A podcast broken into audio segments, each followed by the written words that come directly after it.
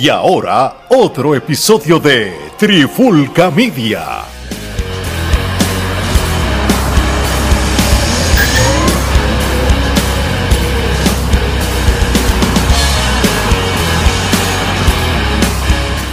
Oye, oye, oye, Alex Torres, Geraldo, Robbie Joe y Señor C. Y bienvenido a un nuevo episodio, el episodio que todo el mundo está esperando, pidiendo y específicamente el tema de hoy, te lo dijo Señor C, donde vamos a tener varios temas, pero el plato fuerte, el que todo el mundo está hablando, los influencers. Oye, oye, oye, oye, oye, oye, oye, oye, oye, me gusta ese oye, oye, oye, oye, te lo voy a robar. Mira, empezó la sección más dura. Te lo dijo el señor C. Y estoy, mira para allí que Geraldo y Ale, que Geraldo no le gusta hablar así bien proper y toda la cosa. Somos la única gente en las redes sociales que lo pone a usar a Icy Hot para que se echen en los espamos musculares que le causa. Porque le está en el culo cuando nosotros hablamos. Y tengo mucho para hablar hoy. Así que, vamos. Está bueno, está bueno.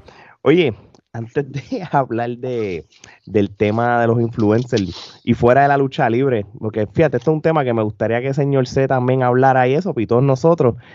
Oye, en Puerto Rico eso quedó bien brutal, esa Yal, esa dama que le salió de atrás para adelante al gerente de 23 años y les dijo de todo, le iba al bofeta y ese hombre con ese temple le salió con, con, con amabilidad y todo. Gerardo, ¿qué nos pasa? ¿Qué nos pasa a nuestra isla bendita?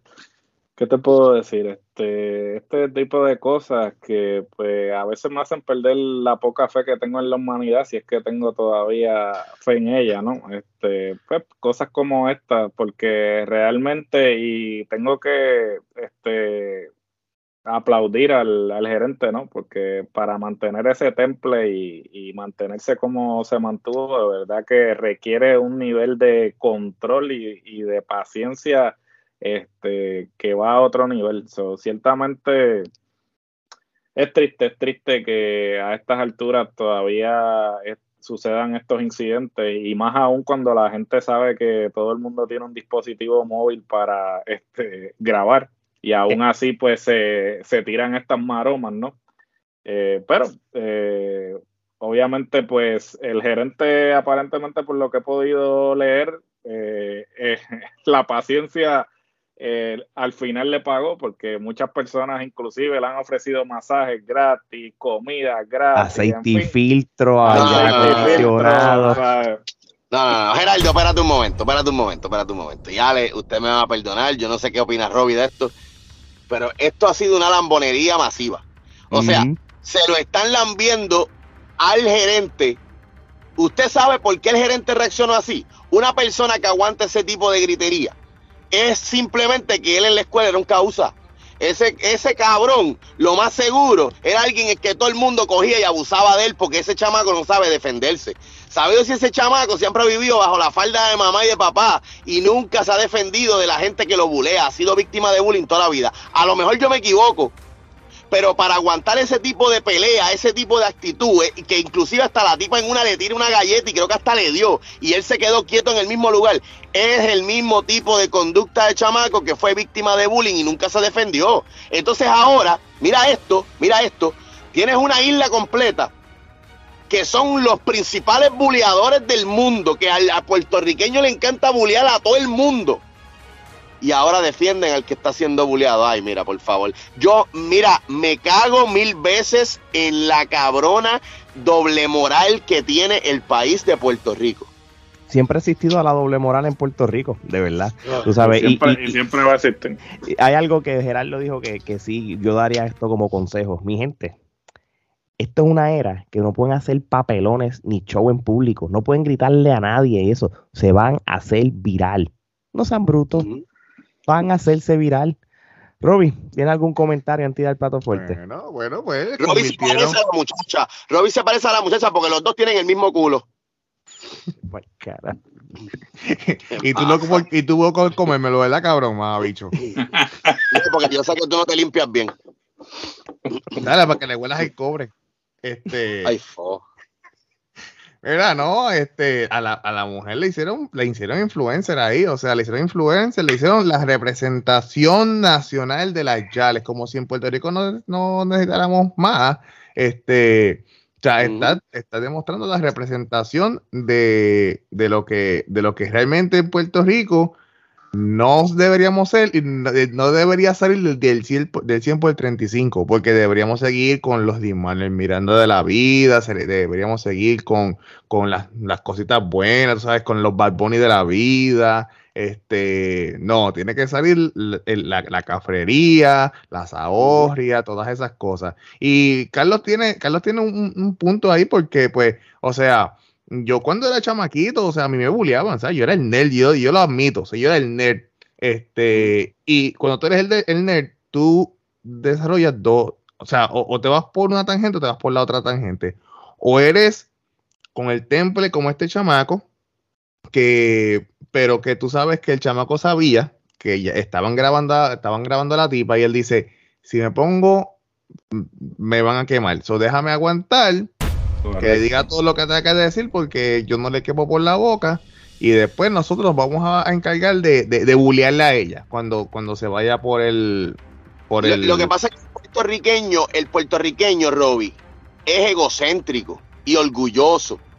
es, muy difícil, es muy difícil creer que el puertorriqueño va a pensar en su mente, me voy a quedar callado porque están grabando.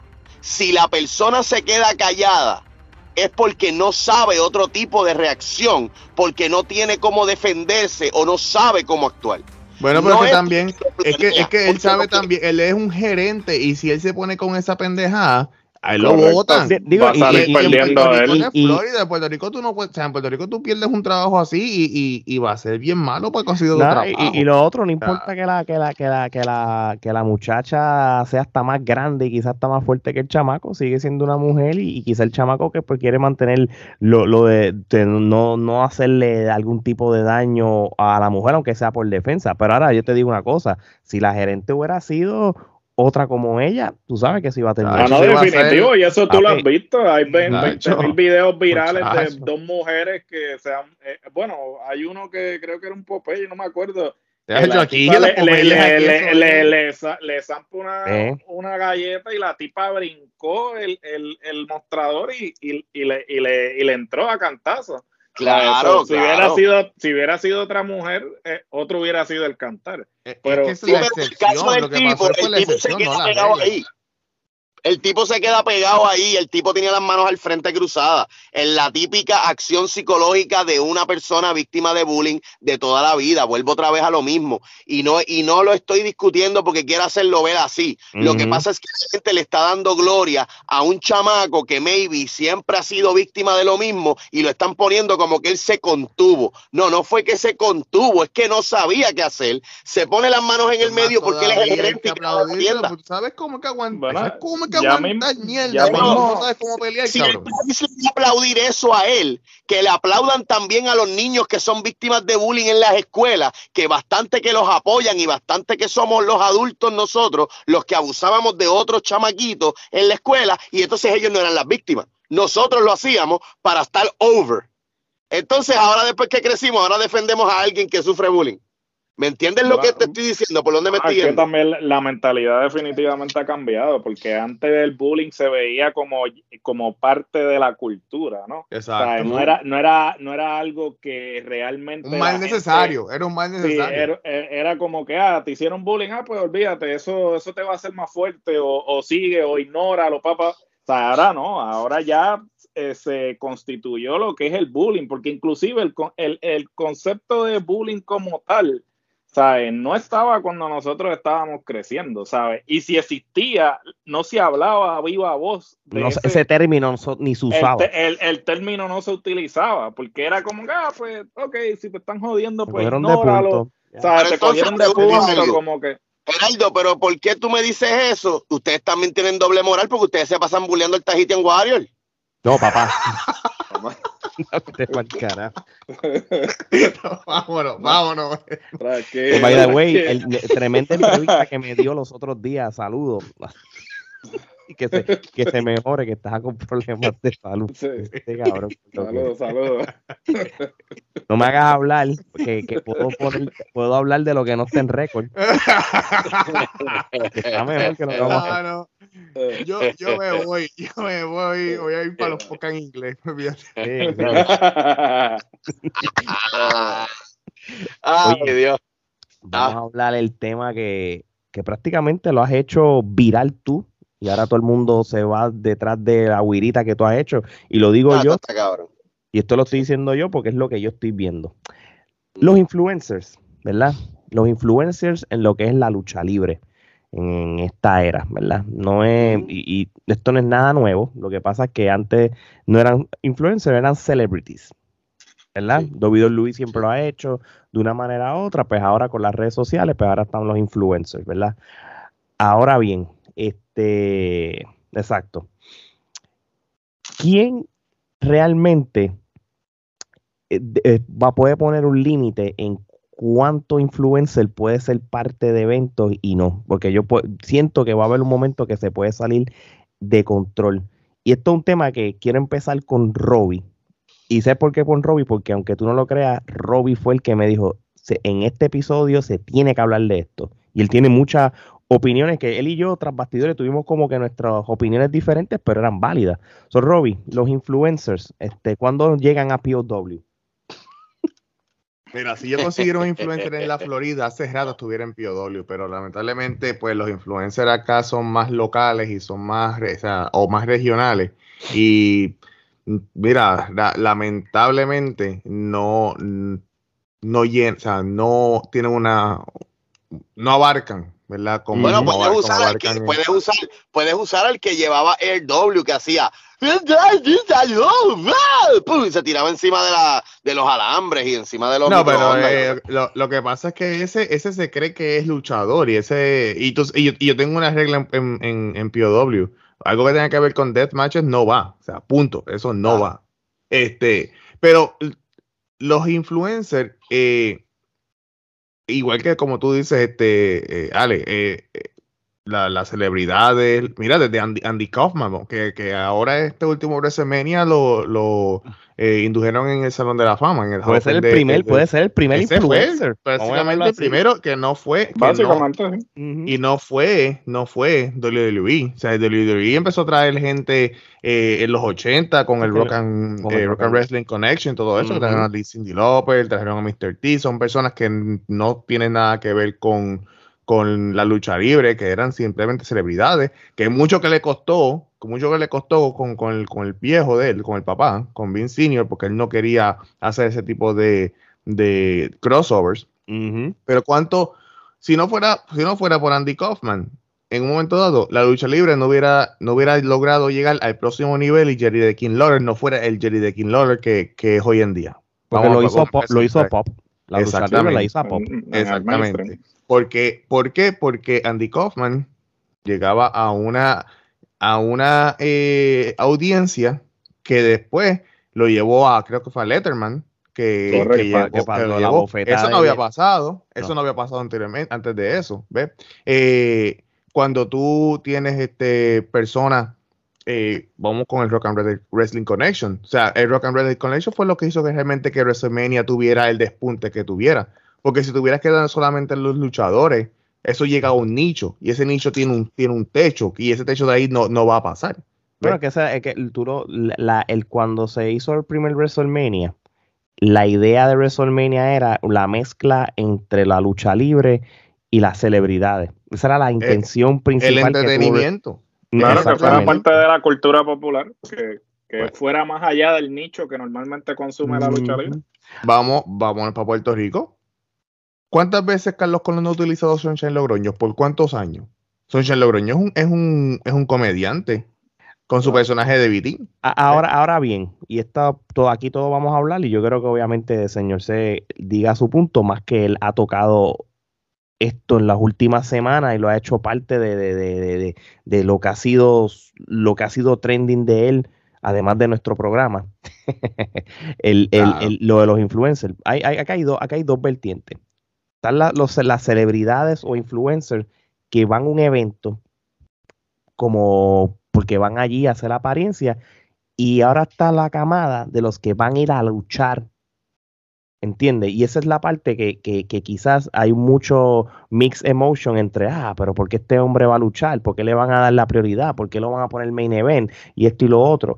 ¿Hasta qué punto el, el influencer le, está faltando el respeto al negocio o, o, o, o, no, o no lo toma en serio como quizás un Logan Paul, un Bad Bunny, por ejemplo, que sí son celebridades, pero ellos se acuartelaron, se pusieron en condición física, eh, respetaron el negocio y cuando fueron a luchar, pues, pues eh, lucieron bien. Y, y, esa es la parte que yo quiero que ustedes me digan que, que ustedes piensan. Este, okay. Te lo dijo señor C. Ok, mira, hablando serio de esto, hay cosas que no puedo hablar porque son parte de la de la, tú sabes, de lo que sí, envuelve no, la lucha libre. Te entiendo. Pero voy a hablar en general de lo que es mi opinión, de lo que es mi opinión, en base a lo que es Carlos Controversia. Este, mira, empezamos por esto. La culpa de que los influencers hoy día se llamen influencers y tengan más viewers y followers que la misma lucha libre es de los luchadores que le dieron entrada a todo el mundo a este negocio, permitieron que se le faltara el respeto porque ellos mismos se faltaron el respeto dentro, de, dentro del negocio. Los influencers han estado toda la vida en la lucha libre. WWE los ha utilizado siempre. Obviamente hemos sabido yo de los tiempos así que yo me acuerde, cantantes, mujeres, hombres, gente que cantara el himno, salían gente importante que estaban pegadas al momento, este, siempre ha habido ángulos con influencers, con futbolistas, con anunciadores. Eso no es ningún problema. Ahora, miren esto. Tú tienes a un Logan Paul y tienes a un Bad Bunny. ¿Por qué Bad Bunny es aceptado? ¿Por los millones que tiene? No. Es porque él solo tiene más followers que todo WWE. Y cuando tú ves que una persona tiene todo, lo que no tiene una empresa completa en años, y este tipo tiene 7, 8 años nada más en el mercado de la música, tú sabes que es un fenómeno, tú sabes que algo mal hay contigo, yo necesito tenerlo para yo aprender qué es lo que él hace. Y entonces, es bueno. Pero ¿qué está haciendo mal Puerto Rico? Sencillo. El problema del ego, la gloria, que no es la mía. Porque la mía es la gloria real. La gloria de la, de la, de la industria luchística puertorriqueña es lo hizo aquel, lo hago yo y me va a quedar más cabrón. No puedes decir, ah, lo hizo aquel, pues déjame, déjame inventarme otra cosa para que quede más cabrón otra cosa. No, no son creativos. Lo que hace uno lo hace el otro. Si tú haces un limber, yo lo hago mejor. Pero en realidad lo que hago es una plasta de mierda. ¿Me explico? Todo lo que se ha hecho con influencers en Puerto Rico no ha dado pie con bola. Y voy a decirlo aquí, y va a ser la única vez que lo voy a decir. En Trifulca, en Te lo dijo el señor C. Pedro Portillo fue el primero que como nadie lo miraba, nadie se fijaba en el talento de él real, el talento que yo conozco desde hace años, que parece que de la nada ahora todo el mundo lo ve. Él vino, fue inteligente, se metió con los influencers, se metió con Benny Benny, se metió con Kobe la Máscara, se metió. ¿Qué hizo? Explotó Portillo y los influencers, algo nuevo, wow. Ok.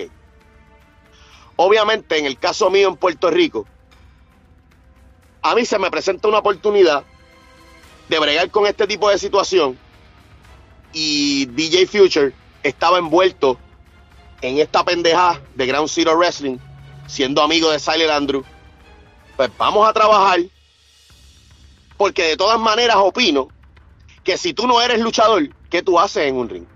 Tú puedes tener tu opinión de lo que es la lucha libre, tú puedes tener tu opinión de lo que soy yo como luchador, pero tú vas al show a hacer lo tuyo. Si tú eres Joshua Pauta, si tú eres el pendejo de gallo de producer, tú vas a frontearle a la gente que es como tú, pero tú no vas a frontearle a un luchador. Porque eso es como si yo fuera al concierto de Mark Anthony a hacer que canto más que él y termine yo cantando más que él. No, yo soy luchador.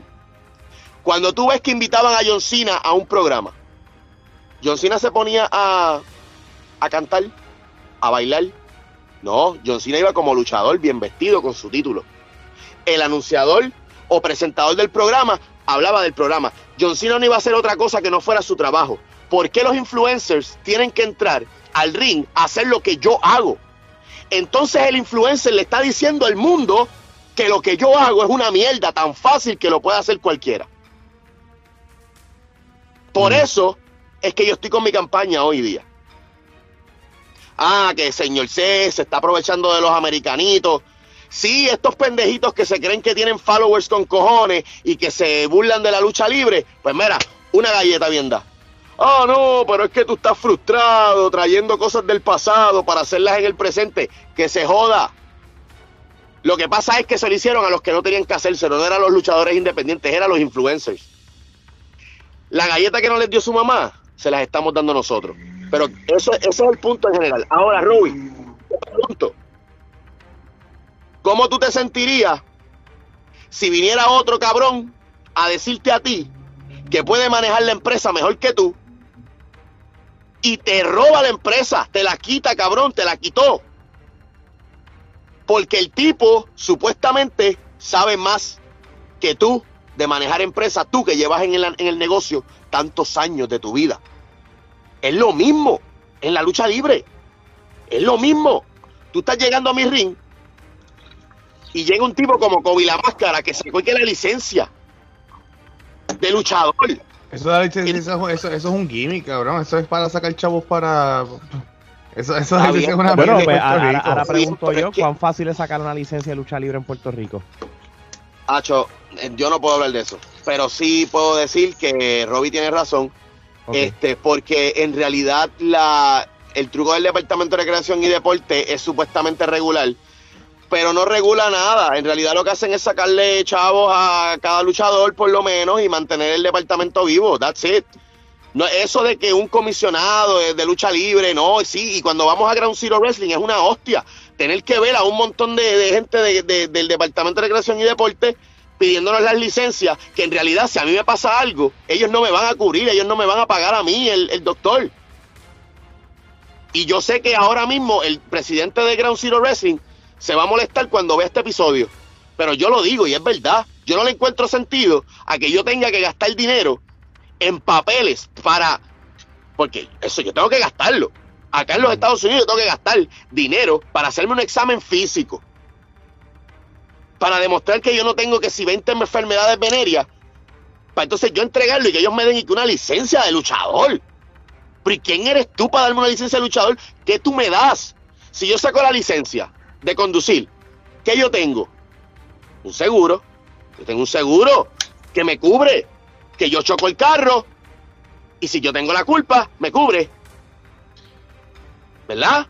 Pero y entonces, ¿por qué yo? ¿Por qué, ¿Qué, aspecto? que protege, porque si vamos a, si van a pedirte una licencia de promotor, pues entonces que, que, que, lo que tú dices, vamos a hacer las cosas bien. Vamos a hacer una póliza, que la póliza cubra ya sea un millón, dos millones de dólares, este, por el evento y que cubran los luchadores. Pero ¿qué, aspecto, ¿qué aspectos de, la lucha y de llevar a cabo un evento regula el Departamento de Recreación y Deportes? Porque, por ejemplo, antes la lucha libre en los Estados Unidos se regulaba por las comisiones atléticas. Obviamente, luego de que Vince admitiera de que es entretenimiento deportivo, que lo hizo con toda la, con toda la intención y alevosía para que obviamente no tener que pasar por el proceso de la comisión atlética, porque al admitir que no es una competencia atlética per se, que es entretenimiento deportivo, ya entonces la comisión atlética no lo puede regular. Entonces, a, lo que quiero llegar es, ¿cómo entonces, si técnicamente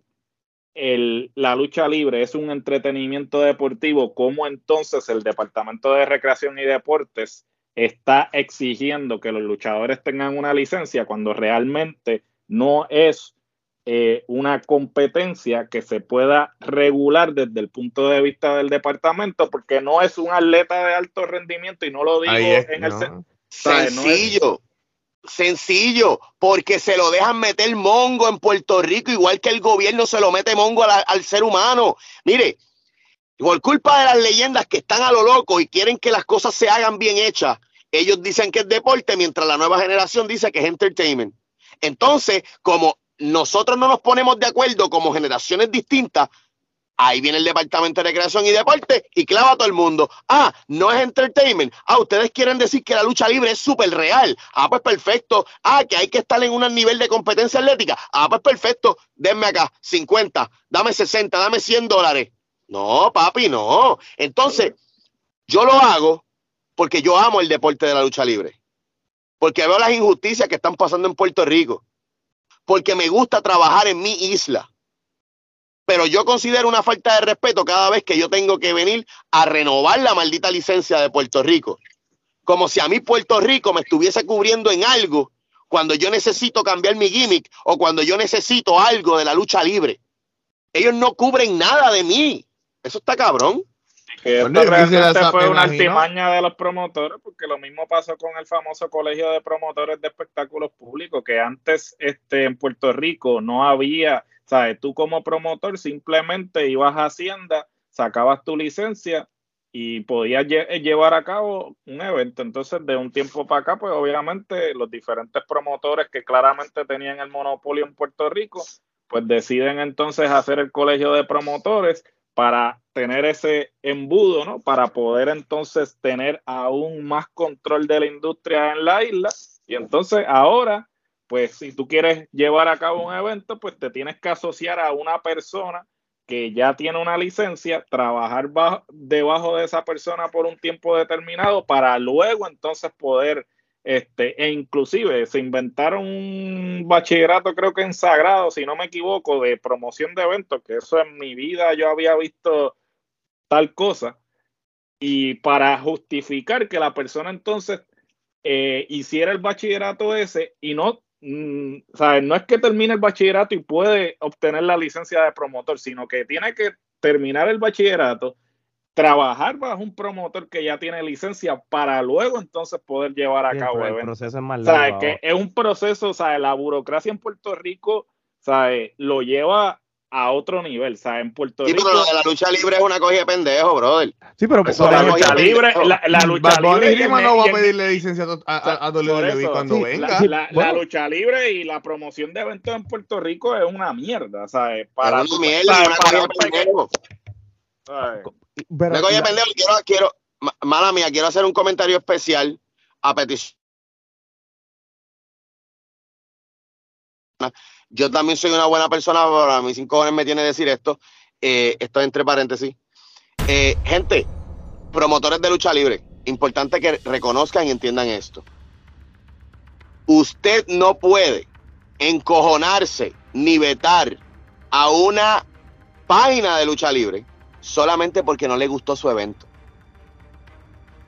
Por favor, entienda por favor que todo el mundo tiene el libre albedrío de decir y, postear lo que le saque los cojones. Una cosa es hacerlo con maldad y otra cosa es decir la verdad bajo la opinión del que corre esa página. Crítica, constructiva, señor C. No, no, no, no, no, pero no se lo pinta el bonito, no se lo metan mongo, vamos a hablar la realidad. Si el, si el evento quedó mierda, y tú dices que fue una mierda, es tu opinión, yo no puedo cerrarte las puertas mm. si solamente abrir las puertas de la gente que habla bien de mi empresa, porque si yo solamente le hablo, le abro las puertas a esa gente, entonces yo soy un dictador, yo necesito que, que tú digas lo que yo quiero para que tú puedas entrar a mi evento. Entonces, si tú eres fanático, yo, tú, a ti tiene que gustarte, porque si tú dices que es mal evento, no te vendo la taquilla. ¿Qué carajo es eso? Y si yo compro mi taquilla o yo compro el pay-per-view, y lo consumo. Y veo el evento, yo tengo derecho a opinar como consumidor si a mí me gustó o no y puedo opinar lo que me da la gana, como si estuviera comprando un producto. Claro que sí, por ejemplo, ponemos como ejemplo, vamos a poner como ejemplo Ground Zero Wrestling para usar a Puerto Rico, para, para no usar cosas de acá de la Florida. Si Ground Zero Wrestling tiene ocho luchas buenas y una lucha mala y a ti te da la gana de criticar la lucha mala, el dueño, por ejemplo, no se puede encojonar no se puede molestar. Bueno, puede sentirse mal, diablo, puñeta, estos cabrones, esto, lo otro. Pero es que te criticaron algo que es como se vio. Entonces, los promotores se molestan porque quieren que todas las páginas hablen bien. Y mira lo que usan como excusa. Ah, por eso es que este negocio está jodido, porque no apoyan, solamente hablan bien de los panas. No, no es eso. Porque yo he visto como, por ejemplo, ustedes critican cuando WWE hace una moronería. Entonces, no estamos hablando de que ustedes le lamben el ojo a WWE o le lamben el ojo a esto o a lo otro. Hay que parar la lloradera. Si algún día hay que criticar algo malo de lo que haga Robbie, se critica, se habla. Robbie se puede encojonar allí mismo, te sale con dos o tres y seguimos normal. Porque cada día se hace algo para mejorar. Si tu show quedó tan cabrón, entonces explícame por qué no me pagas a mí mis mil dólares que me merezco como si fuera una compañía WWE. Claro. Sí, ¿Por qué yo, no yo, quieren 10,000 personas? Y, y- y promotor, por favor, si estás poniendo el dinero, no, no tienes que involucrarte en la historia. O sea, yo creo que el angulito este del promotor para, si, si usted como promotor, usted está poniendo el dinero, quédese tras bastidores. No es necesario, y esto lo digo en general, no estoy hablando de nadie en particular, si alguien se siente aludido, pues problema de cada cual. Usted como promotor, usted sé que, y esta es mi opinión, cada cual tiene la suya. Eh, usted como promotor, ponga el dinero, quédese tras bastidores, porque ya el angulito este, el promotor eh, envuelto, ya como que está trillado, ya ha llegado al punto de que ¿sabe? no hay nada nuevo bajo el sol. Y en la lucha libre todo se ha repetido. No hay nada no hay nada, mire mi hermano, y no hay nada, y yo y, y aquí te y aquí te lo digo sin que, ¿sabes? No hay nada que se haya hecho, que se está haciendo en la lucha libre ahora que no se haya hecho antes. Y yo he visto lucha libre hasta de la conchinchina, mi hermano, ¿sabes? No hay cosa, no hay ángulo que tú hayas que tú puedas presentar que yo no lo haya visto en la lucha libre, eh, en la lucha libre de la esquina. So, no me venga a decir tú a mí que ah, no, que hace falta para la historia, que esto, no, no, no, no. Tú simplemente, si eres promotor y estás saliendo en tu producto, estás jugando a la lucha libre. Simple y sencillamente, estás haciendo el equivalente de tú comprar tu juguetito y jugar en el ring de juguete. ¿Sabes? Si tú eres una persona que te consideras un hombre de negocio y quieres hacer uh -huh. el salto a la industria luchística, compórtate como tal. Y ahora utilizo el momento de, del señor C en cuanto a que tú no vas al negocio de otro a uh -huh. querer saber más que el otro, porque el otro uh -huh. lleva un tiempo determinado en la industria y claramente, claramente ya domina o es experto en esa materia. Pero entonces tú llegas y como tienes. Esta ínfula de que yo soy el que estoy poniendo el billete y como yo soy el que estoy poniendo el billete, pues no importa que inclusive tenga Booker, porque esa es otra. O le pagas a una persona para que te haga el booking, pero entonces no le haces caso al Booker, ¿sabes? Porque el Booker te dice, mira, esto es lo que tienes que hacer. Eso es como si yo le pago a un contratista y le digo, mira, necesito que me remodelen la casa. El contratista me hace el estimado y después yo le digo al contratista, ah, no, eso está muy caro. ¿Sabes? ¿Qué carajo yo sé de, de remodelación? Carajo. ¿Sabes? Entonces, ¿con qué, con, qué, ¿con qué cara yo le voy a cuestionar a él, contratista? Pues exactamente lo mismo. Si tú como promotor le estás pagando un booker, pues deja que el booker haga su trabajo. Mm. No intervengas en el trabajo del booker y cuando tú te pones como personaje, estás jodiendo el trabajo del Booker porque te estás metiendo a la mala y estás haciendo una mierda que ya lo han hecho medio mundo. Uh -huh. Y que conste, y lo digo aquí, el único que has podido hacer eso a nivel hispano, Sabio Vega. El único uh -huh. que ha podido hacer un personaje de gerente general convincente que hasta el sol de hoy se mete a una puta cancha y la gente reacciona, es Sabio Vega. Uh -huh. Nadie más. Todos los otros son facsímil razonable o versión Great Value o versión Wish. Uh -huh. Eso es todo. Y Richard Rondón. Ay, Dios mío. Saludos a todas las Saludos a empresas. Richard. No, y, y- y- y ese punto aparte fue muy interesante porque nosotros, Trifulca Media, y voy a hablar allí, yo parte de los codueños de Trifulca Media, este, y que me desmienta cualquier empresa y cualquier promotor. A nosotros no nos importa si pagamos o no pagamos la taquilla. A mí no me importa si estoy en Ah. el locker o no estoy en el locker. Yo voy a pagar mi taquilla si la tengo que hacer. Yo me voy a sentar, yo voy a tomar fotos, yo voy a tomar video. Y como yo pagué mi taquilla, yo, yo tengo el derecho de opinar del producto. Y nosotros hablamos con respeto. Aquí no hablamos ni con maldad, ni por joder a nadie. Esto, y, y- y que me desmienta, reto a cualquiera de los promotores. Y, y- y ustedes saben quiénes son. So, con eso dicho, este, vamos a seguir con los influencers.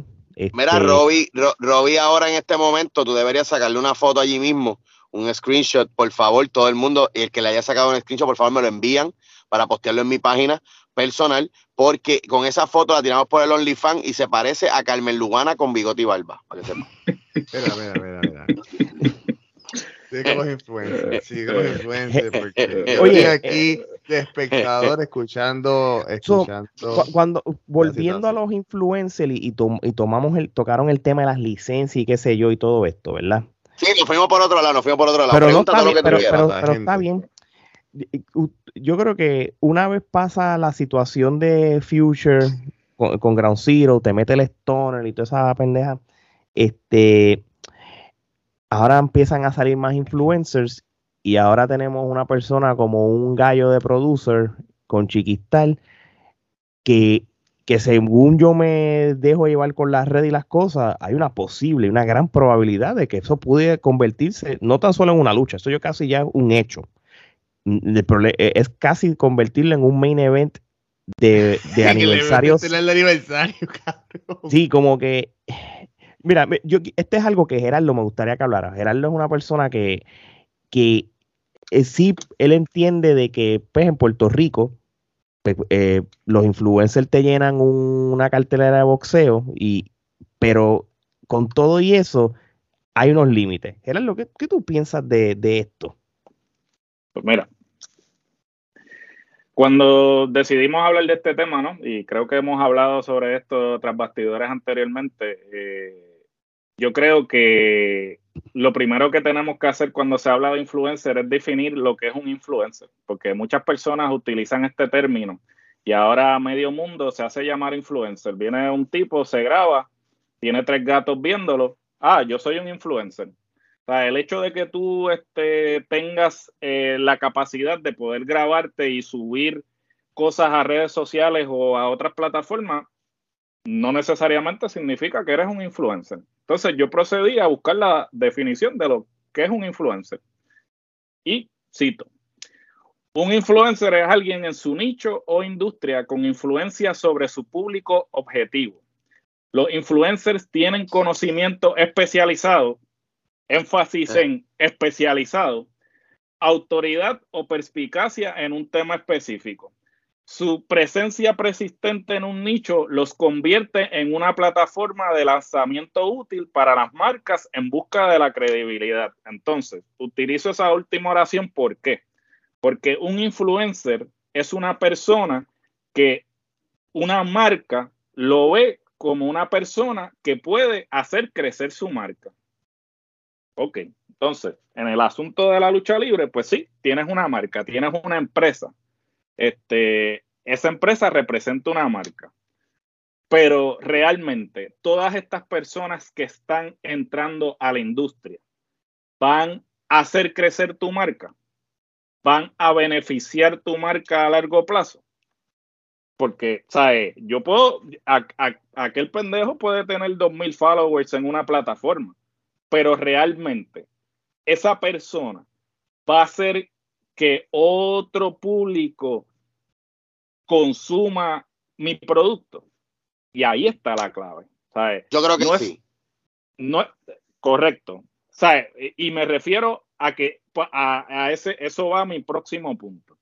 sea, tú tienes que ser cuidadoso con la persona que vayas a traer. No porque la persona esté causando ruido o sea lo trending o cualquier concepto que quieras utilizar, quiere decir que esa persona es la indicada para tú traer a tu empresa. Mira, eh, eso lo voy a parafrasear. Eso es como decir que no porque lo tengas grande quiere decir que ella lo va a sentir. Tienes que saber cuál es el, grande verdadero que necesita ella para que lo sienta. Seguimos. definitivamente. Pues, mejor, mejor, mejor analogía no pude haber utilizado. Así que, este, entonces, continúo. entonces, la cosa es que ahora vino, que como dijo este señor C, eh, el, digamos, el pionero en la isla, eh, básicamente sería eh, Portillo, que fue el primero que se dio a la tarea de hacer ese, de traer los influencers a, la industria. Y entonces, pues, tuvo éxito. Pero obviamente, Portillo fue certero en con quién hizo lo que hizo, ¿no? porque no fue que, Portillo decidió, ah, voy a buscar al primero que aparezca por ahí y entonces ya hago un ángulo con ellos y se acabó. Entonces Portillo, pues supo hacerlo. Y obviamente le rindió fruto, porque como dijo señor C, personas que no le habían prestado atención anteriormente, pues trajo una audiencia que usualmente no consumiría la industria o una audiencia que no sabían de él previo al ángulo. Pues ahí cumplió, eh, cumplió, el objetivo. Mira, por ejemplo, en eso que estás diciendo, esto no puedo dar muchos detalles, pero algo que sí me he dado cuenta, por ejemplo, influencers, eh, y estoy hablando de gente seria, no estoy hablando de, de, pendejos que, que, han entrado a la industria, que en realidad dicen llamarse influencers, pero que realmente no influyen en nada. A mí no me influyen en nada. O sea, lo único que hacen es hacer estupideces en las redes sociales y tienen muchos likes porque la gente está aburrida, la gente quiere ver cosas que los hagan reír. Pero eso no me influye, no me enseña nada. No me enseña. ¿En qué carajo a mí me enseña que Gallo de Producer insulte a la mujer y después la defienda? Y después venga y le, y le tire a los de la calle y después los defienda. Y después le metan en la cara y después el tipo diga que es el mejor productor. Y que después el tipo se meta a la lucha libre. En nada, eso no me influye en nada. Claro, eso es un payaso cómico. Esa es otra cosa que tú tienes que tomar en consideración. ¿Cuál es el demográfico al que tú quieres apelar? ¿Cuál es el demográfico que tú estás trayendo con esa persona? Porque, por ejemplo, cuando estamos hablando de los influencers a nivel de Estados Unidos, pues, por ejemplo, a mí Logan Paul eh, no me, no es, yo no soy el demográfico al que Logan Paul se dirige, pero claramente Logan Paul y su hermano, el orgullo de Dorado, Logan Paul, este, obviamente trae una audiencia. Los Paul Brothers. Los Paul Brothers de allí de, Dorado, Puerto Rico, este, traen una audiencia que claramente, usualmente no consumiría WWE, y, obviamente ellos se han dado a la tarea de no solamente eh, expandir su marca a ese demográfico en particular, sino que ahora incursionaron en el boxeo. El otro ahora eh, dijo que va a incursionar en las artes marciales mixtas. Son tipos que claramente tienen eh, un bagaje atlético, porque eran atletas de alto rendimiento a nivel colegial. Y luego, pues, decidieron hacer el brinco a atletas profesionales, pero... Y en el nivel en el que están también, Gerardo, que también en el nivel en el que están, ellos pueden encajar y hacer de eso una profesión y la gente lo va a comprar igual. Robin. Esto me, recuerda, esto me recuerda el episodio que estábamos hablando de los promotores, que Gerardo le, le aplicó, se habló un poquito más ahorita. ¿Ustedes se acuerdan cuando estábamos hablando con que Omar mencionó de que hay ciertos promotores que no necesitan meterse en el ring porque no saben si recoger una caída? Y entonces Omar creo que fue el que dijo, si Robbie se mete, pues mm, mm, suena convincente porque Robbie entrenó, porque Robbie este, le mete al gimnasio, le metía al gimnasio. Y fuiste este, parte de la industria. Y fui parte de, la industria. ¿Ves? Y yo, y se conoce de la industria. Pero, pero, eh, pero yo entrené, o sea, y cada si voy a, si yo digo, vamos, voy a meter en esta, en esta historia y yo voy a coger, voy a hacer una lucha, pues yo me preparo por meses para, para ir a yo treparme en un ring y, y, y, estar seguro de que yo puedo dar una lucha decente, ¿ves? Pasa lo mismo con los influencers. Eh, yo no sé, yo no sé la, la, la, ah, ¿verdad? Este, cómo, cómo, es, cómo sea este DJ Fusion en, en cuestiones de, de, de, luchar. O sea, yo no sé si a la que corra tres veces las cuerdas se va a estar pidiendo cacao, ¿verdad? O, no es luchador, no es luchador, no es luchador. No, va, no, va luchador de ninguna manera. Gallo de producer, lo que es es un, es un coge es un coge galletas bona fide, porque cogió galletas de, de, de Samito Santana, cogió galletas de Ray Charlie, y, y, y si de pronto, de pronto va a coger este galleta, o sea, pudieron haber cogido Gallo de Producer, como mismo, entonces lo que va a pasar es que en aniversario 51 van a traer a, a, Hey Charlie. Pero, ¿sabes qué Yo, voy a explicar algo. Dale, dale, sí. Te voy, a explicar algo rápido, porque es que, es que aquí hay un detalle que ustedes tal vez no, no lo han tocado, porque tal vez no, no le están dedicando tiempo a esto, pero si yo necesito llenar mi evento haciendo como principal una lucha con alguien que no pertenece al negocio, simplemente porque está trending, el negocio está jodido. Sí, ah, gracias, 100%, gracias. 100%. Gracias. gracias. O sea, 100%. o sea, tú me vas a decir a mí, tú me vas a decir a mí que, que ¿por qué Gallo de Producer, por qué le están dando más trending? ¿Por qué le están dando más, más este post a, a lo de Chiqui y, y, y, y Gallo? Que hay Intelecto 5 estrellas. ¿Con quién me, vamos a empezar por ahí. ¿Con quién va a luchar Intelecto 5 estrellas? Perfecto ejemplo. todavía no, no, todavía no tiene una, persona. No, tiene una, no tiene una persona. Pero mira, yo, yo les voy a decir una cosa. A mí, a mí me está raro todo esto. Porque con la seriedad que Jovica y Carlos Colón tienen con, con el negocio, el hecho de que esta lucha, si se da, hay una gran probabilidad que se dé, la puedan hacer main event, en el aniversario 50, que posiblemente es el, el más histórico de, todo. es preocupante. Número dos, si Gallo de Producer realmente va a luchar con Chiqui, él se va a cuartelar y va a coger esto en serio y se va a meter en un lugar de lucha libre. No lo hizo para el boxeo. No, yo no sé. Pero, galleta. voy, a dar, voy, a voy, a dar, voy a decir esto, apunten por favor la fecha. Yo no sé nada de lo que está pasando allí. Este, bueno, sé algunas cositas, pero no sé nada de ese ángulo, no sé nada. Yo voy a decir mi opinión por experiencia, que a lo mejor me equivoco, porque si no hacen esto, es una falta de respeto al negocio. Yo entiendo que lo que debe pasar es que Gallo de Producer y Chiqui sean los dos árbitros especiales en una lucha entre cinco estrellas y la persona que se vaya a enfrentar a cinco estrellas. Y de una manera u otra conecten eso para que estén en el main event, para que ocurra algo entre Gallo y Chiqui y obviamente los luchadores queden, queden arriba. No, no que Gallo le den la madre a Chiqui. ¿Me entiendes lo que les digo? Porque, pero ahí va dando la premisa de lo que tú dijiste ahorita. Si Gallo va a treparse a dar 10 minutos de una lucha o 5 minutos, necesita la licencia de luchador como quiera, Gallo no puede ser luchador. ¿Quién va a practicar a Gallo en Puerto Rico? No hay ni tiempo ni dinero para practicar a una persona y llevarlo y convertirlo en luchador en tres meses. No la hay, no lo hay. Y yo creo que. Ni, lo va a hacer, ni lo va a hacer él. Porque yo creo que desde el, punto de vista de él, él debe pensar como que. Esto estoy yo asumiendo. esto es entretenimiento. Yo me puedo trepar aquí y, exacto.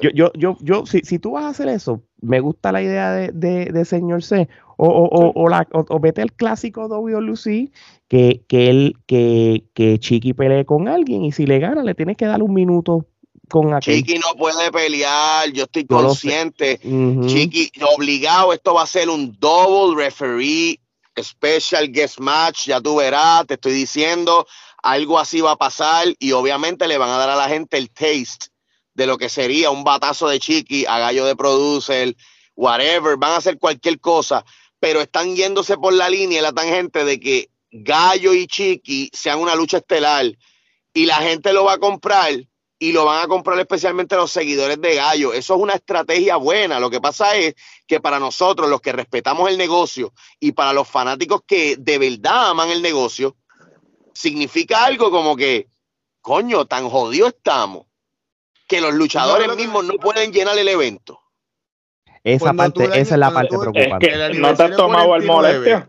Que cuando el aniversario 49 tuviste a Carly con, con, eh, con Andrade y trajiste a Rick Flair y trajiste, ¿por qué puñales? Tú no traes gente. O sea, cuando ya hay otra compañía nacional en Estados Unidos que te da la oportunidad de que no tienes que ir a donde WWE, que tú sabes que no te va a prestar a nadie para, tu, para tus luchadores locales, mira, tráete una persona este de, de AEW, trata una persona de NWA, tienes a NWA allí que, que mira, tráete a Ricky Morton, que Ricky Morton, o sea, una leyenda que, que, que, que la gente no en, Puerto Rico... No estás vendiendo taquilla, no estás vendiendo taquilla, entonces tú no puedes hacer una inversión si realmente a estas Pero ¿quién te dice a ti? Ahora te digo yo a ti, ¿quién te dice a ti que Gallo va, va, a meter gente? Bueno, yo, yo, Gallo no va a meter de que lo. De, yo no la mete. Tú sabes que yo, yo no. Y te la mete, te la mete. Yo, yo, te la mete. No, la gente. Mira, mira esto. Mira, ok. No, déjame explicarte algo aquí. Déjame explicarte algo aquí que, que, y no hablar de la parte de promotor. Roby, si tú le invitas, si tú invitas a Gallo, Roby, te la mete. Nah. Gallo, gallo pelea con mi gallo. Anyway, este. el promotor de Gallo es Electrox y Chente son los de Gallimbo Studio. La, la razón por la cual Gallo metió la gente que metió, ya sea para Samito Santana, porque Samito Santana es super pana de, Chente desde que Samito le metía al boxeo full. Eh, y, después se retiró. Eh, cuando um, después hicieron lo de Ray Charlie, quienes montaron la batería de promoción, que fue una batería encojonada, fue Chente y fue Electros. Chente le dio, pues, en el podcast de él, le metió lindo y bello, le metió duro para, para llenar ese, eh, ese coliseo cuando hicieron las la, la, peleas de boxeo. Bueno, pero cría fama y acuéstate a dormir. ¿Cómo es?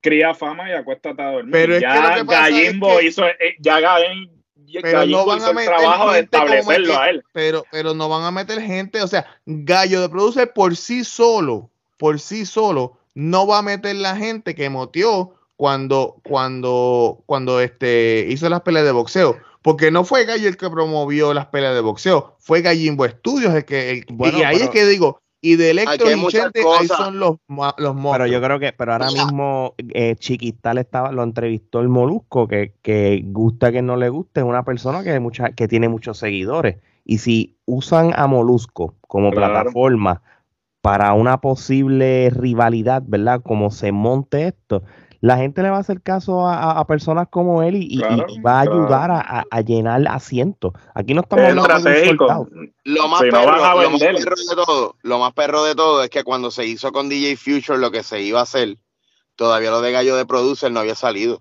No, eso Yo no tengo constancia. Yo no tengo constancia de que ellos ya tenían en mente de hacerlo de Gallo de Producer. Definitivamente. Después, después, de, después de la última pelea de él. y no, solo, no solamente eso y esto es un factor y obviamente eh, sin faltarle respeto a Chiqui ni nada, pero a estas alturas, el hecho de que tú, y esto, y, y, hago este comentario porque eh, hemos estado poniendo segmentos eh, viejos de, de Capitol en, en, la trifulca. Y pues han tenido una buena acogida, la gente ha estado interactuando con ellos. Y uno de los comentarios. Te los cogen, eh, eh, uno de los comentarios, este, uno de los comentarios fue, eh, este segmento es del 1990 y en el 2023 Chiqui Star todavía es el que están utilizando para venderte una cartelera. Y, y yo, y yo, y esto lo, lo pueden buscar, este, el comentario está ahí en, el, en, en, uno de los segmentos que pusimos en la, en la página. Y entonces, todos estamos hablando del hecho de gallo de producer, pero no estamos tomando en consideración que la lucha puertorriqueña no ha desarrollado una persona que al sol de hoy tenga el mismo poder de convocatoria que Chiquiestar. Lo dijo Caveman, eso dijo Caveman en su, en su, en su, en su columna. Es que, son, son ellos mismos. El primero que tuvo la culpa de todo, el primero que tuvo la culpa de todo, que cuando lo intentó, muchos le fallaron y muchos, muchos lo, lo, lo siguieron. El Invader número uno, cuando empujó la nueva generación en IWA Puerto Rico. Ya después de eso, cuando él volvió a Capitol, por alguna razón, él cambió y lo que hizo fue aguantar esa nueva generación. Entonces, al único que ayudó a, a, subir, a explotar, fue a Gilbert. El último que él hizo fue a Gilbert. Ya después de Gilbert, aguantaron a toda la nueva generación y lo que hicieron fue hacer un, un descojón, porque ahora mismo la lucha libre de Puerto Rico está subsistiendo en una escalera llamada leyendas. Claro. Si esa escalera se va muriendo, se jodieron, se jodieron. Sí, es, como dice, coño, eso, eso es, es interesante que lo estás, que sí, tocando ahora mismo, Geraldo, porque eh, creo que fue ayer o antier, no sé si tú leíste esa, esa columna, este, Ale, que la puso Cayman. Que es la Cherry todo. Sí, exacto. La generación perdida. La generación de, de Mike Mendoza, la generación de Star Roy, la generación de 450. Este, la esa generación, de Señor C. La de, la, de, sí, la, la de esa misma. Sí, exacto. O sea, esa generación se perdió. Es una generación de hace 10 años atrás. Y esa generación sí. no existe. O sea, después de después de, de Rey y de Apolo y quizás hasta Chicano, ya no hay más nada. Bueno, o sea, ustedes, la, ustedes el paso saben, de batón no existió. Tú sabes el paso bien, de batón no existió. Que yo ¿Y ahora qué tú vas a hacer? Por eso, eh, eh, cuando yo estuve en aquel evento, estuvo Gerardo con, conmigo y todo el corillo de allá del viejo San Juan, que vimos una, una cartelera en cual Chris Jericho y Chris Benoit estaban ahí y lo que la gente habló fue la lucha de Apolo y Ricky Bandera. Eso ya no está, ya eso no sucede. Ya no sucede, sí. Ya eso puede, no puede pasar, puede pasar. Por ejemplo, La, ojalá que el, sí. pro, el, producto que se está presentando en, en, Ground Zero Wrestling, escúchenme, escúchenme, estoy hablando de lo derecho, no, no en chamba. No, no, está bien. El, el producto que se está presentando en Ground Zero Wrestling tiene la capacidad de que si eh, es muy, muy poco probable en, en, en, cuestión estadística de lucha. Hay otras compañías que llevan 20 años y todavía ni siquiera suenan ni en el pueblo de al lado. Pero Ground Zero Wrestling ya suena en Puerto Rico. O sea, la gente de mi familia sube de Cabo Rojo, no por mí, porque le gusta el producto, por lo que se está presentando. Y conocen a los luchadores, mis, mis primitos conocen a los luchadores. Eh, lo que se está haciendo ahí puede convertirse en la nueva generación de cinco años en adelante. O sea, de los próximos cinco años. Pero obviamente eso conlleva que hay una estabilidad mental por parte tanto del presidente, del, del, equipo de trabajo, que yo estoy en él, este, y de los luchadores que no se vayan corriendo para otras empresas, sino que se queden ahí, que aguanten presión, lo bueno, lo malo que venga.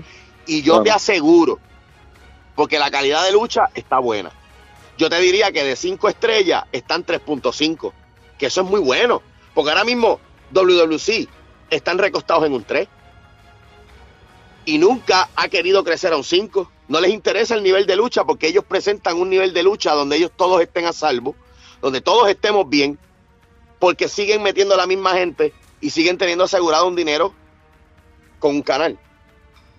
Un IWA está presentando algo bueno, pero hay un control, como digo yo, un control fiscal. Aguantando, ok, este sube, este sube. En Ground Zero se le está dando la oportunidad de que la gente misma vea a todos los talentos y traten de alcanzar esa generación. Le explico. Si Chiquistal, si Profe, si el mismo Invader, si. Bueno, ya no quedan más nada de los, de los viejos viejos bueno, obviamente, pero Sabio, Sabio todavía le quedan un par de añitos, aunque sea sentado, aunque sea parado allí hablando como, pero todavía le quedan. Uh -huh. Pero los demás están dando la milla extra porque no quieren ver morir el deporte. Tú ves un Chiqui, un Rey González, que están dando el máximo para tratar de revivir esto.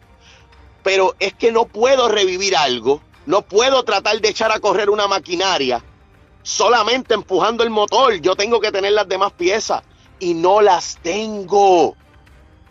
Entonces los luchadores que estaban, como un BJ, que era un, que era un fenómeno, literal, lo detuve, lo detuve, un Mike Mendoza, que lo traté de formar, pero la mentalidad, los trucos, las cosas de la vida hizo que Mendoza se fuera, Facho no estuviera, detuviste la generación.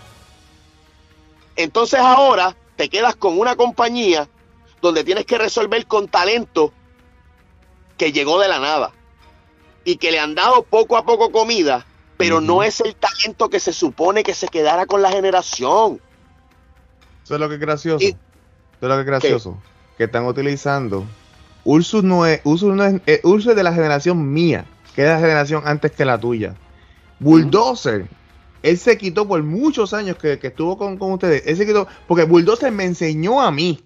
Mira, así como las primeras luchas mías, cuando, cuando él me enseñó a mí tú sabes, que están utilizando gente que son hasta más viejos que la generación tuya para tratar de levantar esto otra vez. Eso es lo que está loco, cabrón. Loco, es peor aún, vamos a decir lo peor para que, para que suene más cruel. Gente que ya se supone que sean veteranos leyendas casi, están ahora mismo como personajes nuevos de la lucha libre. Eso sí que está brutal. Romeo, el de IWA, este Romeo, no, no este Quevedo, este super, Superstar Superstar Romeo. Superstar Romeo es más viejo que yo porque también es de la misma generación, él, es de la generación de Bulldozer. Y mira, ahora con un personaje, o sea, puñales, o sea, ¿por qué tú me das este, qué pasó con este chamaco que vi que ahora lo trajeron para WWC, este, el, baby de las de las nenas, este, ah, JC tiene, ¿qué Bueno, Puyi creo que fue que se lastimó, pero este pero hay, cierto, hay ciertos muchachitos que lamentablemente, pues, mm, por lo que pasó en la web, pues ya. Pero la web tenía un, un, un, un ah, ¿cómo se llama esto? Un. Ah, ¿Cuál es la palabra que estoy buscando? no, el, el, los que los que venían de abajo, o sea, los, los no los pilares, pero los que, este, sí, no los este estelares, sino los que estaban los en, Zócalo. Exacto era, profundo, o sea, eran, eran buenos y se, y se tuvieron que dispersar cuando la compañía, pues, no sé, no, quiero decir que se eh, eh, pero... Lo que pasa es que esa generación, esa generación que viene del agua, es la generación de ahora. Sigue habiendo una generación perdida y ese hoyo de generación perdida necesita pasar. Esta, esta lucha libre necesita aguantar 10 años más para poder borrar nuestra generación, para poder dejar nuestra generación atrás y crear algo nuevo con la generación que está ahora corriendo. Pero esta generación que está corriendo, por ejemplo, la generación de un JC Jex, que lucha muy bien, el chamaco lucha muy bien, no se equivoque, no estoy diciendo eso, lo admiro y me gusta, me gusta el personaje y toda la cosa, pero es un nene. no puede representar mi lucha. Pues, pues ahora mismo, para que ellos sean los que corren la industria, tienen que pasar siete, ocho años más. Ahora mismo tienen que apostarle a Mike por ejemplo. A Mike la Industria, ah. La industria resistirá 7, 8 años más antes de que las 2.000, 3.000 personas que volvieron a recuperar la fe por la lucha libre se vayan. Acuérdate que hay un montón de viejitos muriendo. Acuérdate que hay un montón de gente de mi generación que tienen sus 38, 39, 40, 41 años que ya lo vieron todo en la lucha libre y ya simplemente ya ni la ven y la ven a veces ¿Entiendes? Pero esto es lo que tienes que utilizar, la, la, que utilizar lo que hizo Víctor Quiñones en un momento dado cuando empezó con Igua. O sea, porque cuando, cuando WWC estaba, que no existía Igua, y WWC lo que llevaba eran 200, 300 personas, que en aquel momento de eso era desastroso, porque ellos tenían pero, o sea, estás comparando chinas con botellas. pero, eh, pero, otro, otro promotor como Víctor Quiñones en Puerto Rico. No, va a existir, eso es lo que sucede. Pero lo que, a lo que voy es, a lo que voy es, una persona con, con, con, o sea, que sea visionario. No estoy hablando, no estoy hablando de un caifán con chavo, estoy hablando de una persona que sea visionario. Y dice. Ahí está la clave. Ahí está la clave. Visionario con dinero, con, con, con, con investors, con, eh, con inversionistas. Y dice. Lo que tú dijiste, lo que ustedes dijeron, cuando Jericho luchó contra Chris Benoit, pero la lucha que hablaron fue la de la Polo y Ricky Bandera. Tú tienes gente que son contratistas independientes en Puerto Rico, que luchan en, en, que son este, este, luchadores independientes en Estados Unidos, que luchan en cualquier independiente que existe, este, en Estados Unidos, porque tú no los llevas a Puerto Rico. Tú te imaginas, tú te imaginas traer personas como The Acclaim, personas como FTR, personas como la rebelión misma que tienes ahí a, a, a, Meca. O sea, gente que son, que no son WWE, que no son WWE Bound, pero que tienen su fanaticada. Porque es verdad, pero oye, yo sé lo que es eso, yo he tenido que pagar esa cantidad. pero no, llevaron a Andrade. Pero hay un detalle, hay un detalle. En los tiempos de Víctor Quiñones, y esto te lo voy a decir por, por experiencias contadas, eh, yo no sé bien la historia de Apolo ni la historia de Ricky Banderas, pero sí por lo que me he sentado a hablar con ellos. Y por ejemplo, en el caso de Apolo, un día Víctor Quiñones le dijo, mira, te vas a ir para México o yo no sé para dónde fue. Y te vas a quedar ya tres meses. Ya Ricky Bandera lo mandó para lo mandó para Japón. Te vas para Japón, te vas para Japón a adquirir experiencia. Te vas dos meses. Yo te voy a pagar todo. Tranquilo. Ok, escucha la visión, la visión. Estos dos cabrones van a ser mis estrellas a como de lugar. Cuando yo tire la lucha de WWE, esos dos cabrones van a ser los que van a dar de qué hablar. No se crean que eso fue sin querer. Todo hubo un plan. Todo fue un plan. Yo no puedo. Si, yo voy a traer a Chris Jericho, voy a poner el ejemplo de Chris Jericho. Si voy a traer a Chris Jericho contra Kenny Omega en Puerto Rico, yo puedo hacerlo. Pero la pregunta es, ¿qué luchadores puertorriqueños locales son los que me van a sostener la cartelera cuando ya esa doble, cuando ya esa lucha estelar no esté? Diste la palabra clave, eso mismo, diste con el punto. Ahora, si yo como luchador, como pelón, como promotor, escucha esto, Ale, como promotor, yo cojo a Mike Mendoza y le digo, vente papi, Fachón, ven acá, ustedes dos, yo me voy a encargar de su dieta, yo me voy a encargar de su entrenamiento. Todos los días ustedes se van a levantar a tal hora, a tal hora, se van a encontrar con tal persona. Mira esto, esto es inversión de dinero. La inversión de dinero no está en qué coliseo alquilo. Eso es aparte. Auspiciadores. Yo necesito, yo necesito gastar en mi talento, formar los que se vean cabrones. Porque yo tengo un Mendoza que lucha cabrón. Pero está flaco. yo tengo que subirlo y verlo cabrón. Ah, no, que es que Obviamente los luchadores no somos bodybuilders. No importa. La estética es importante. Yo quiero a este cabrón heavyweight porque es un tipo alto. Yo quiero un fashion que se vea más cabrón todavía y lo quiero traer para Puerto Rico.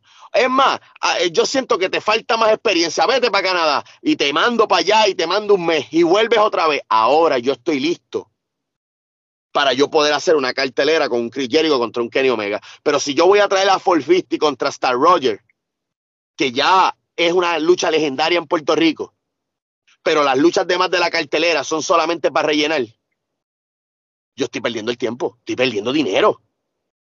Porque yo no estoy preparando a nadie, yo no estoy apostando a nadie. Yo no tengo a nadie realmente preparado para cómo está en mi visión. Eso es lo que está pasando en Puerto Rico, por eso no sale una, una cepa nueva. Y tú diste en el clavo ahí de que estas cosas no se dan de la noche a la mañana. Y, y esto lo estoy diciendo tanto del talento como de los promotores. ¿sabes? Víctor Quiñones, antes de él montar su propia empresa, Víctor Quiñones hizo una carrera en Japón. ¿sabes? Víctor Quiñones estuvo en FNW, estuvo en Win, estuvo en diferentes empresas, aprendió de los mejores promotores, por Conita, por ejemplo, uno de los mejores promotores de hacer más con menos. ¿Sabes? Él vino de la mentalidad de que no tengo el presupuesto más cabrón del mundo y tengo que utilizar los recursos que tengo disponibles. Y así fue el que, que él pudo maximizar y eventualmente hacer lo que hizo con IWA. Pero esto fue un proceso, no fue que él se metió de la noche a la mañana, puso un par de pesos, porque esa es otra cosa.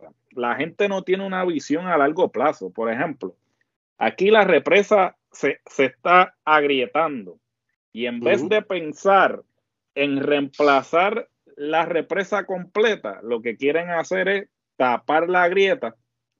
El problema es que tapas la grieta, y como quiera, el problema estructural va a continuar y eventualmente esa que tapaste se, va a crecer. Entonces, ¿por qué, por, qué hago, ¿por qué hago esta analogía? ¿Por qué? Porque esto es lo que pasa con todas las empresas de, Puerto Rico, todas las empresas nuevas.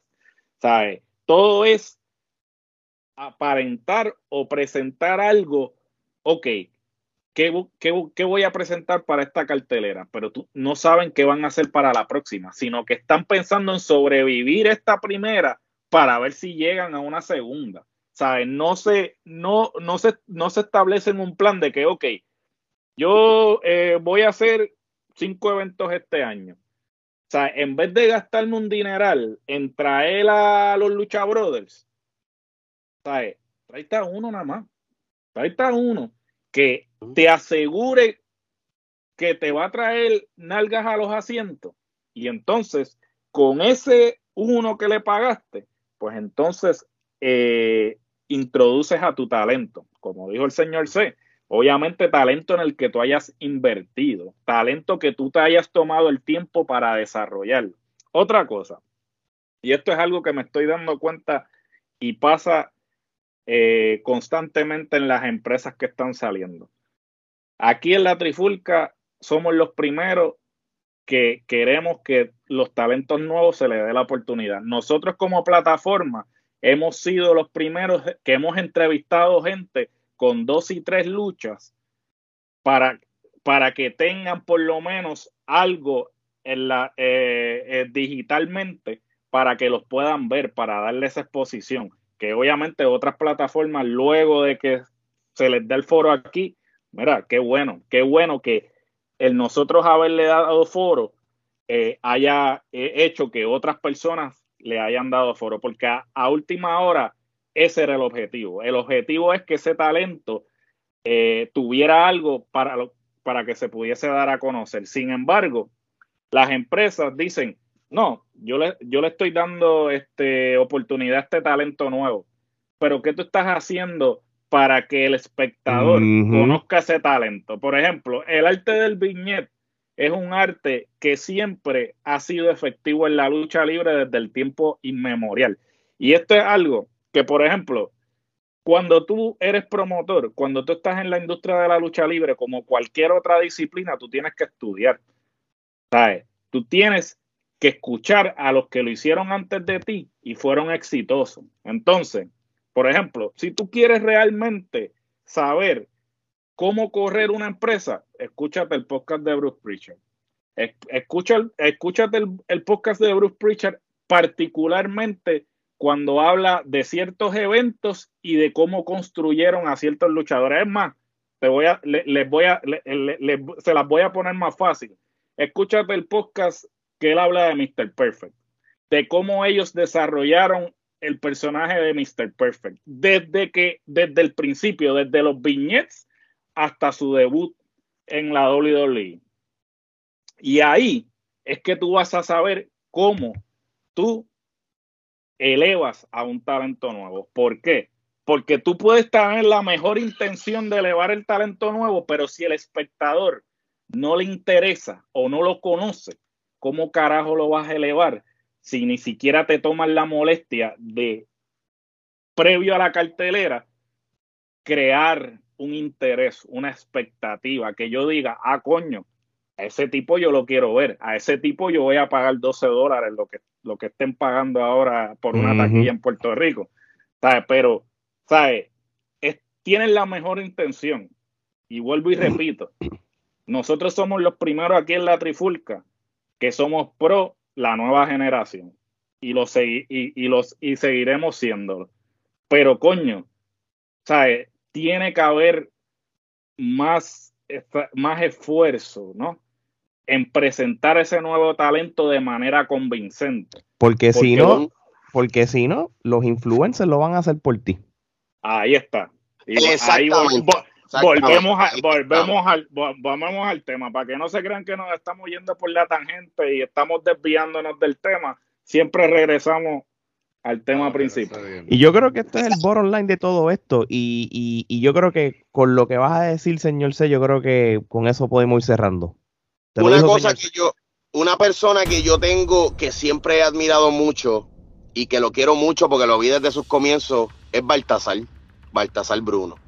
Mira, Baltasar es uno, de los, es uno de los talentos que para mí se le puede sacar muchísimo, pero hay que aprovecharlo ahora, ahora, no en cinco años, como están haciendo las empresas que están esperando a que se desarrolle más. Mira lo que es la vagancia de no invertir esperando a que se desarrolle más, a que corra más lona, a que coja más clases. Págasela tú.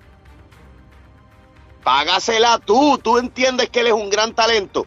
Mándalo para donde sea. No tiene chavos para eso. Págale la escuela por lo menos. ¿Por qué? Porque tú le vas a ganar más chavos más adelante. Invierte. Ya, invierte en él. Ese es tu talento. Tú lo formas como tú lo quieres, que él desarrolle ese, ese, ese gimmick en donde tiene que estar y cuando esté en su high point, ok, ahora es el momento. Vente que te vamos a usar. No es decirle, te vamos a dar la oportunidad, vente, quiero ver qué tiene. Ah, está bien, está todavía verde, hay que seguir usándolo en lo que se va soltando. Entonces el personaje lo vas matando lo vas matando porque él sigue cometiendo errores cada vez que sale, cada vez que sale, cada vez que sale y después vienes y le dices, papi, mira, por ahora no lo vamos a usar, pero entonces cuando estén más ready te llamamos, ya es tarde, perdió el hype.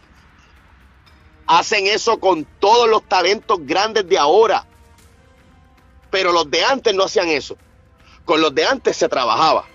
Ahora no hacen eso. El único talento de estos tiempos, y no es de estos tiempos, es de hace como 8, 9 años atrás, que se logró salvar manteniéndose en una misma línea fue Nian el único, el único hombre grande que, que se pudo salvar y una de las personas que más siguió mis consejos, porque desde el principio se lo dije, si te va a llamar, te van a querer porque tú eres grande. No, chico, pero yo quiero ser un luchador más, eh, tú sabes, yo soy más, más wrestling, a mí me gusta, este, tú sabes, el catch y esto. No, olvídate de eso. Ellos no van a entender eso. Ellos son old school. Ya lo, en serio. ¿Tú quieres estar muchos años en la lucha? Escúchalos a ellos, camina con ellos.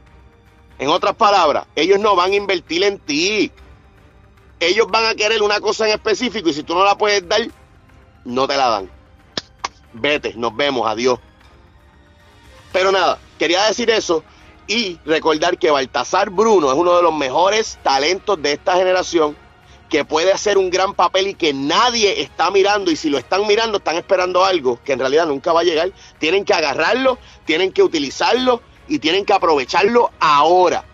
Es el único talento que tiene pose de guerrero, es el único eh, talento que ahora mismo puede hacer un personaje cabrón. Tiene presencia, tiene presencia. Y tremenda, y tremenda, tremenda persona. Tuve el honor de conocerlo no hace tanto. Hemos hablado tras bastidores y pronto vamos a tener la entrevista con él aquí en, Trifulca Media y estoy bien de acuerdo con, señor C de que es un talento que lo tienen que aprovechar ahora. So, con eso dicho, unas últimas palabras que tenga que ver con el tema de los influencers, señor C, con esto cerramos. Bueno, este, el próximo 29 de abril vamos a estar trabajando con la empresa Ground Zero Wrestling, como siempre, en Puerto Rico, haciendo un trabajo diferente, eh, trabajando obviamente como luchador. Voy a estar enfrentándome a nada más y nada menos que a Danny Angel. Eh, dicen por ahí que hay par de influencers molestos conmigo por las galletas que le he dado a par de, los, de los estúpidos de Estados Unidos. Eh, voy para Puerto Rico a darle galletas a todos los influencers que se pongan de frente. Entiendo que no es malo que los influencers se mezclen. Lo malo es que se vean mejor que nosotros gracias a que nosotros somos unos egoístas con el negocio. Debemos aprender, debemos aprender a movernos, debemos aprender a identificar hasta dónde llega cada cual.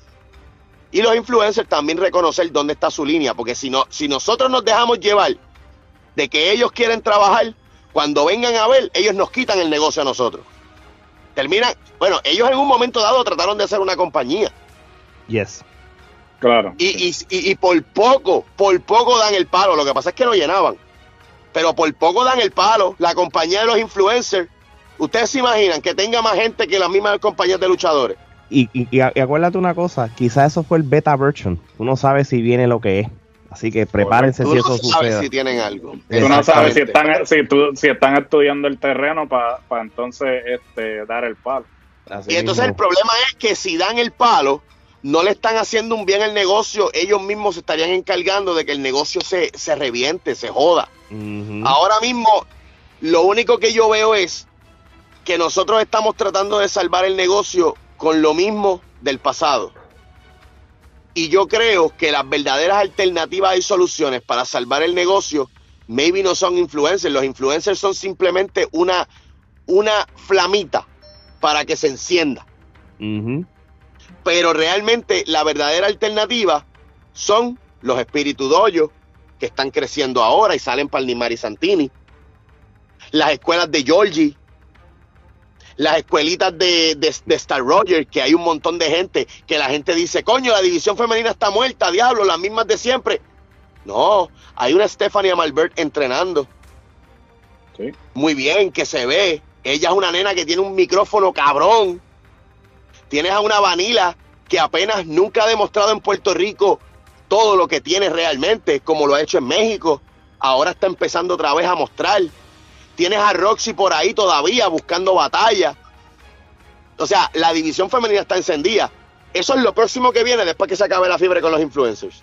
Yo te lo aseguro. Tienes a una Waikiria que ella tuvo un bebé hace uno, un añito, qué sé yo, y ya se está poniendo ready y yo sé que ella va a volver. Entonces tiene una... Eres Alistair también, tienes buen, tienes talento. Tienes a Alistair, que Alistair está luchando perro. Tienes a Black Rose por ahí, que ha dado de qué hablar. tienes a en Puerto Rico, o sea, tienes a todo el mundo. Tienes a Robbie ahora mismo como promotora. Ah, no, no, no, verdad. No. Mala mía, yo creía que tú eras Lara, Lara. Montate aquí, cabrón. Mira, eh. Este, de verdad, gracias por la oportunidad, como siempre. A quien te lo dijo el señor C, y gracias a Trifulca siempre por darme la oportunidad de poder expresarme. Gracias a los fanáticos que me han escrito también diciéndome que la sección está bien perra y esto y lo otro.